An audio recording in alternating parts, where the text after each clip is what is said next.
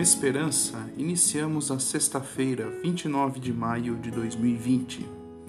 Hoje abordaremos a reflexão do Papa Francisco na audiência geral da quarta-feira, dia 27, em que ele tomou como rumo a oração. Em um momento, ele disse: A oração é sempre uma corrente de vida.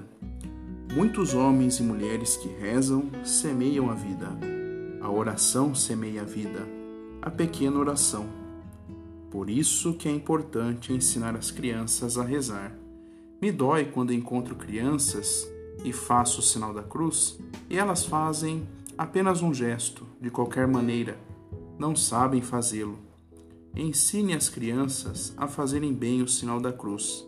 É a primeira oração. Que as crianças aprendam a rezar. Depois, talvez, elas se esqueçam, sigam outro caminho, mas isso permanece no coração, porque é uma semente de vida, a semente do diálogo com Deus. Muito bonito ver por parte do Papa Francisco a esperança nas crianças.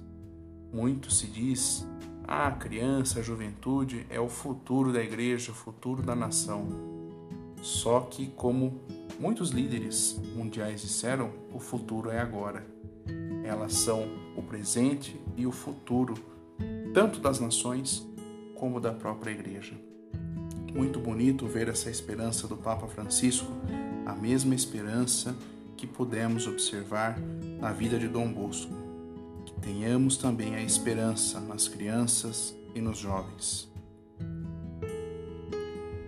Desde já, uma ótima sexta-feira, um ótimo abençoado final de semana. Fique na paz.